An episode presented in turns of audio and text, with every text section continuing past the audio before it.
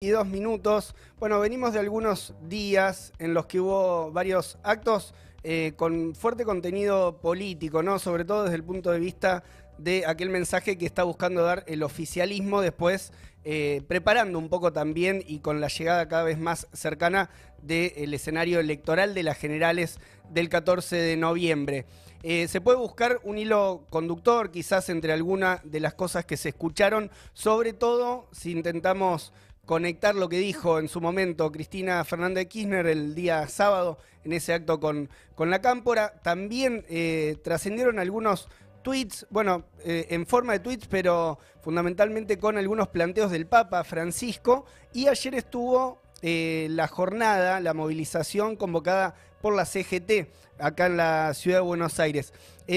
para arrancar por el mensaje de la vicepresidenta, por un lado, quedó atrás el lema de campaña que habían planteado eh, para las PASO, ¿no? El país eh, que queremos, la vida que queremos y también la nueva, el, nuevo cambio, la nueva modificación en este nuevo lema que intenta eh, aportar el Frente de Todos, que es sí a, distintas cuestiones, ¿no? Un,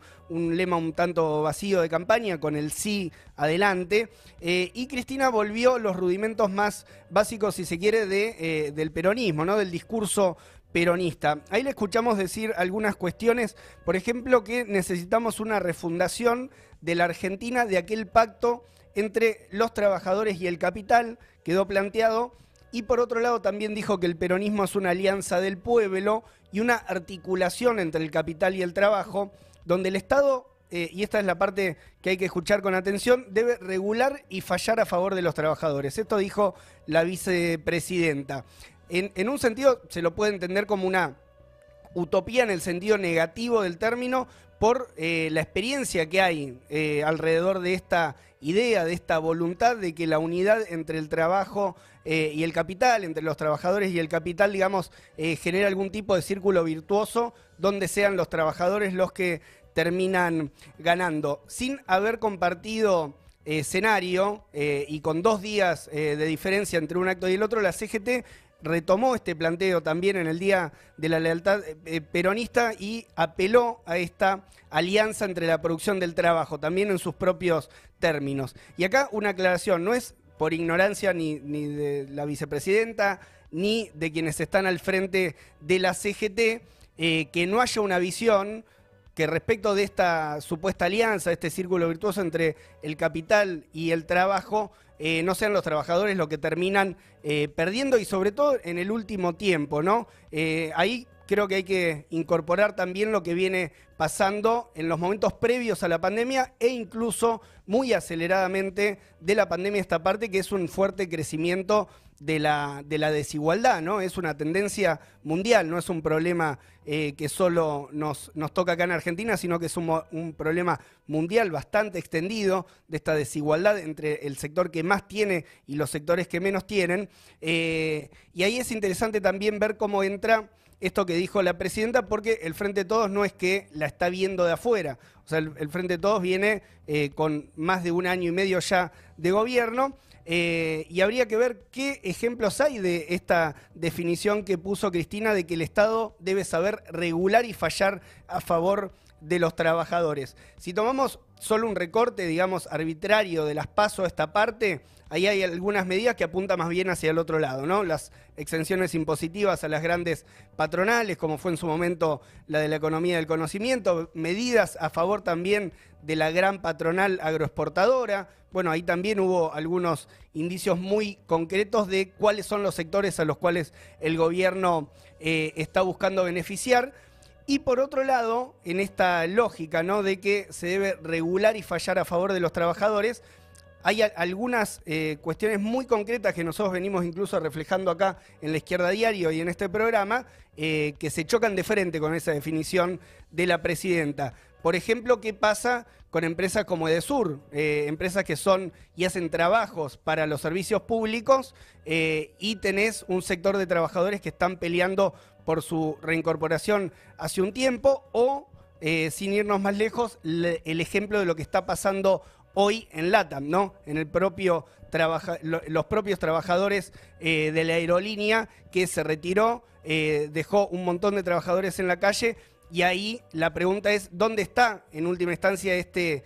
este aspecto de supuesta regulación, de regular, de fallar a favor de los trabajadores por parte del Estado en estos conflictos donde efectivamente de un lado hay patronales muy poderosas y del otro lado están eh, los trabajadores dando una pelea eh, también apelando a sus propios métodos, porque desde este punto de vista el Estado dejó eh, abierto el escenario para que las patronales trabajen y hagan y deshagan a su gusto. Eh, otra de las imágenes que aparecen en este marco es lo, que fue las reuniones del gobierno con sectores del empresariado, ¿no? Ahí, para mencionar lo más importante, la reunión en Nueva York, el coloquio de idea y también reuniones con empresarios acá eh, en Argentina con los principales sectores del empresariado, donde efectivamente la patronal está preocupada por eh, su desempeño y también por qué va a pasar con el gobierno después del 14 de noviembre, o sea, cuál es el destino del frente de todos, ahí hay una preocupación eh, y en ese marco el gobierno intentando traer calma, ¿no? Intentando traer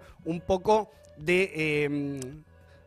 sí, de más calma respecto a qué va a pasar el 14 de noviembre y también algunas precisiones. Em, por eso también ahí en la reunión, por ejemplo, en Nueva York, eh, donde estuvo Guzmán, donde estuvo Mansur, se encargaron de mostrarle los números también a los empresarios que estaban ahí y eh, en un sentido esquivar la, idea, la duda de que el gobierno eh, va a poner, entre comillas, platita en el bolsillo de la gente. Bueno, eh, Guzmán, Mansur, etcétera, se encargaron de demostrar que los números más bien en el terreno del gasto público no están mostrando esa tendencia y que no tienen nada de lo que preocuparse ahí. Eh, Cristina citó en su discurso también ahí cuando le hablaba a la juventud de, la cámpora al Papa Francisco y ahí dijo lo siguiente, que echan la culpa a los derechos de los laburantes, le echan la culpa